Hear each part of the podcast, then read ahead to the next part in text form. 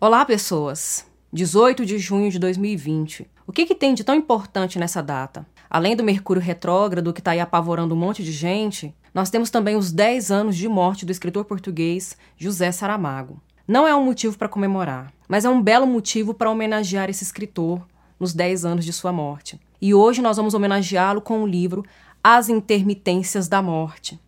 Quem dera, né, se a morte tivesse sido intermitente quando chegou a vez dele. José Saramago nasceu em novembro de 1922, na aldeia de Azinhaga, na província do Ribatejo, um lugar muito simples, muito remoto. Não chegou a fazer dois anos de idade ali, né? A família muito, muito humilde, uma família também de uma grande simplicidade, pobre, família de camponeses, se mudam para Lisboa e ali ele passa boa parte da sua vida. Mas a família dele era uma família de pessoas da tradição oral, boa parte dos, dos, dos parentes não sabiam nem ler e escrever. E isso fez com que o Saramago, nessa origem também muito simplória, entrasse em contato com a literatura muito tardia tardiamente. Aos 19 anos de idade é que, quando ele consegue comprar o primeiro livro dele com o dinheiro que ele pega emprestado do amigo. Nesse intervalo de vida, ele trabalhou como serralheiro mecânico, trabalhou como desenhista, trabalhou também como funcionário público, só depois ingressou na carreira editorial. Quando ingressa na carreira editorial, atuando como tradutor, como jornalista, como editor, Saramago começa a escrever seus livros. E aí surgem aí alguns romances. Embora ele tenha produzido crônicas, ele produziu peças de teatro, produziu também poemas, ele acabou se destacando como romancista, ganha o Prêmio Nobel de Literatura no ano de 1998 e o Prêmio Camões, que é o prêmio mais importante de língua portuguesa, no ano de 1995. Saramago foi um escritor muito polêmico, justamente pelas suas críticas. Devido à sua origem humilde, né, o Saramago vem da classe trabalhadora e foi um grande trabalhador, né, um artista, né, de fato é um grande trabalhador. Ele empiricamente acabou desenvolvendo um senso muito crítico, era um, um foi um militante político também, então ele, além de fazer as críticas discursivamente, ele levava isso para a literatura e ele acabou participando de algumas polêmicas, né, por conta das suas críticas, das, dos seus posicionamentos em relação à política, em relação ao social, mas principalmente em relação à religião. Tanto é que quando ele publica o livro Evangelho segundo Jesus Cristo, ele acaba se indispondo com a Igreja Católica, ele é censurado pelo governo português e acaba se mudando para a ilha de Lanzarote. Então, Saramago foi esse sujeito que, nas obras, descia, tecia muitas críticas ao capitalismo, ao lucro desenfreado, a, a, o isolamento, a desumanização do homem, porque a condição humana já é uma condição problemática, né? já é uma condição de padecimentos, de lacunas e de misérias. Tudo isso foi muito acentuado, tem sido muito acentuado pelo capitalismo a partir das críticas e do olhar de José Saramago. Em As Intermitências da Morte, nós temos todos os elementos que são típicos típicos do estilo da narrativa do José Saramago. Nós temos uma crítica às questões políticas, questões sociais, críticas à igreja, né, à instituição igreja e como ela interfere, como ela influencia nas decisões políticas, como ela tem poder sobre o imaginário das pessoas, como ela interfere na formação cultural do povo, na formação da consciência do povo e muitas vezes pode manipular essa, for essa formação cultural. Há também o elemento simbólico ou, digamos, alegórico alegórico, né? Porque tem esse caráter simbólico, metafórico, que traz consigo uma crítica. Né? É uma narrativa que apresenta também um elemento fantástico. É comum aparecer esse aspecto insólito, acontecimentos inexplicáveis, estranhos, que não tem muito bem um começo e nem um fim nas obras do Saramago. E aqui também acontece isso. Há também a questão da metalinguagem. Nós temos um narrador que, vez ou outra, provoca o leitor, convida o leitor à reflexão, cutuca o leitor para acompanhá-lo na linha de raciocínio, ironiza e deixa claro que está ironizando, que às vezes está até pendendo por um certo sarcasmo para chamar a atenção do leitor. E há também a questão da linguagem, que é muito peculiar na obra desse escritor, uma vez que ele deixa de lado certos, certos símbolos de pontuação, certos sinais de pontuação, como a interrogação e a exclamação, por exemplo, em determinados períodos, em determinados parágrafos. Deveria se ter, dentro de uma norma padrão da língua portuguesa, a gente usaria seria o ponto final, ele usa a vírgula. Os diálogos, as falas das personagens não são antecipados, não são precedidos de travessão nem de aspas, simplesmente começa com maiúscula e muitas vezes é fácil para o leitor se confundir achando que é o discurso indireto livre, que são reflexões do narrador. Então, todas essas características fazem da obra do José Saramago muito densa, muito complexa, mas ao mesmo tempo de uma grande leveza e simplicidade, porque ele trata de temas muito pesados, temas sérios, mas com uma certa ironia que beira o cômico, então a narrativa fica risível em vários momentos, é, e com uma linguagem que, além de ter essas marcas de oralidade, de ter essa informalidade, é, também recorre muito a adágios, a ditos populares, a provérbios, a certas piadas, né, a certas máximas populares que são usadas no senso comum, que são usadas no cotidiano, e dentro da narrativa compõe um belo quadro que transita entre o erudito, entre a pesquisa e a, a, a simplicidade, a sabedoria popular. E o que, que acontece basicamente em As Intermitências da Morte? A palavra intermitência significa intervalos, pausas. Então a morte dá suas pausas, dá seus intervalos. A narrativa começa abruptamente com uma greve da morte. A morte não mata mais pessoas. As pessoas sofrem acidentes, pessoas ficam doentes, mas elas não morrem. Seria maravilhoso pensar nisso, né? Principalmente nesse momento em que nós estamos vivendo, né? De uma pandemia com alto número de pessoas mortas, né? E isso sem contar subnotificações. É... Mas seria maravilhoso se fôssemos imortais, se fôssemos eternos, a partir do momento que também fôssemos criaturas, seres superiores, evoluídos, que não padecesse certas, certos sofrimentos, certas lacunas, certas dificuldades. Mas não é isso que acontece em As Intermitências da Morte. A morte para de matar pessoas, é, mas as pessoas continuam sendo miseráveis. As pessoas continuam, o ser humano continua sofrendo de dores, sofrendo de angústias, de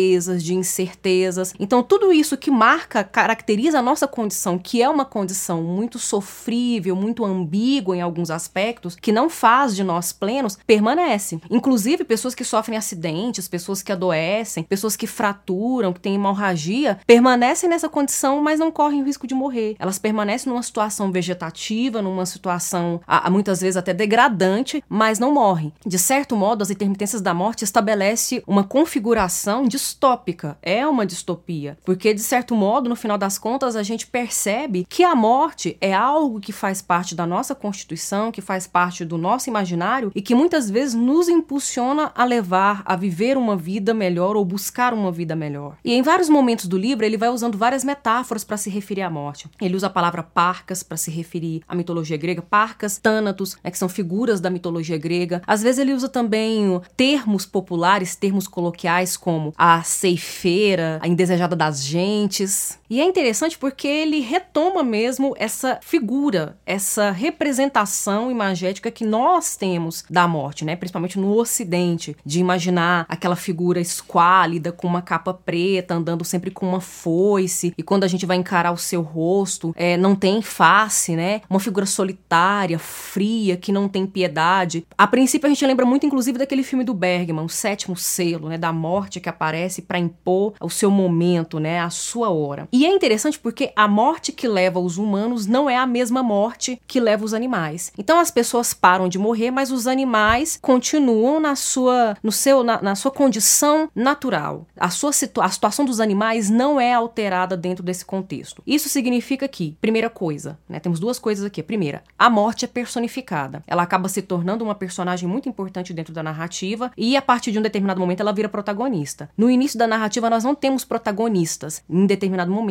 a morte que leva humanos se torna protagonista. E a segunda coisa que eu quero salientar, que eu quero destacar aqui, se você ainda não leu esse livro, de certo modo pode se incomodar com algumas revelações de enredo, talvez seja bom você parar esse vídeo agora, ler as intermitências da morte e depois continuar o vídeo daqui. Porque a motivação da morte, ela para de matar pessoas justamente por conta desses apelidos que ela leva. Ser a indesejada das gentes, de ser a ceifeira, de ser a desagradável, a desmancha prazeres deles, a que sempre leva tristeza, ela se incomoda com isso. Olha que coisa interessante, a ironia do Saramago na construção dessa narrativa. A morte tem sentimentos, a morte se sente ofendida, ela fica chateada por ser solitária, ela fica chateada pelas pessoas não a quererem bem. Aí ela fala, ela decide, vou parar de matar para mostrar o quanto eu sou importante para essas pessoas. E aí a greve da morte acontece num país específico que não é nomeado. Isso também é um traço comum da, da narrativa do Saramago.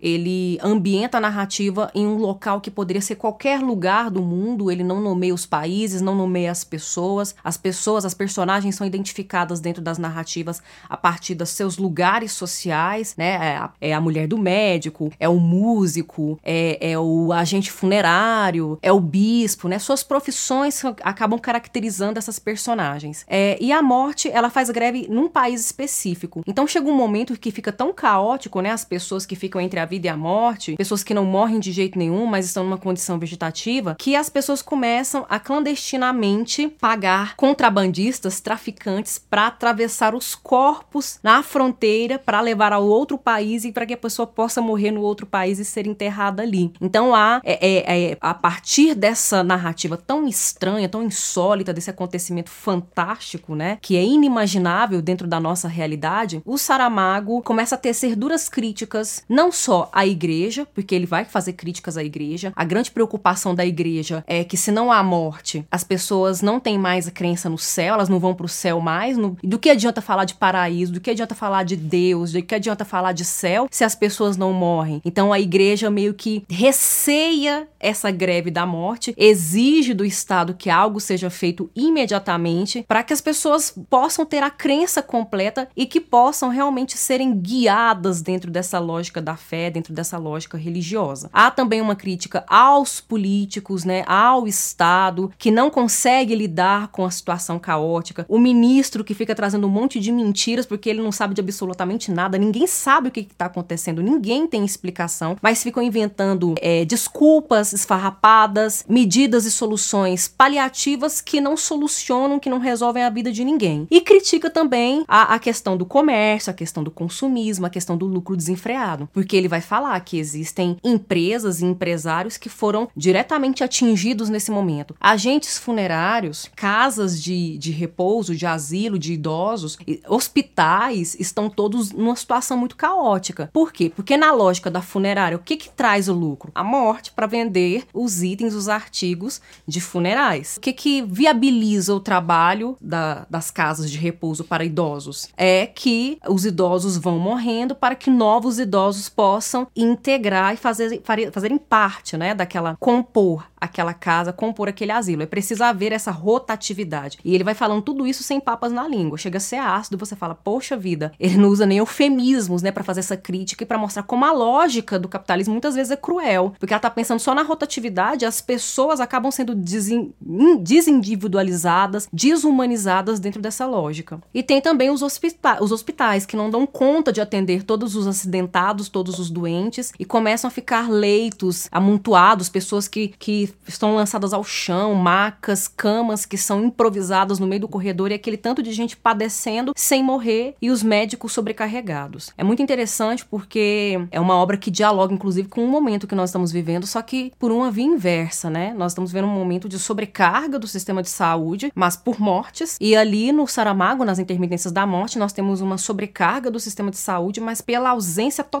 da morte. É? E aí ele vai criticando as agências de seguro, porque como as pessoas não vão morrer morrer mais, para que fazer seguro de vida, né? E aí eles vão todos é, é, é, perdendo lucro, vão ficando preocupados, vão se desentendendo, né? Se, se, é, se desacordando uns com os outros e o caos é completamente instaurado. Mas o grande, o, a, a grande beleza da narrativa, né? Dentro de toda essa crítica, porque o Saramago não perde a mão da beleza dentro das obras dele, de algo que vai tocar mesmo o coração do leitor, né? Que vai tocar os nossos corações, é sobre a composição dessa personagem, que é a morte. Que eu não vou entrar em mais detalhes, porque dentro da narrativa acontece uma grande reviravolta. Eu diria até que dentro da lógica do cinema seria uma espécie de plot twist, porque a, a morte resolve desemburrar e voltar a matar todo mundo. Só que ela vai matando todo mundo de uma vez. E ela começa a mandar recados. Manda cartas em envelopes roxos avisando: você vai morrer em tal dia, tal hora, assim, assim, assado. E aí, um novo tipo de desespero é instaurado dentro dessa situação. Porque o ser humano não consegue lidar com.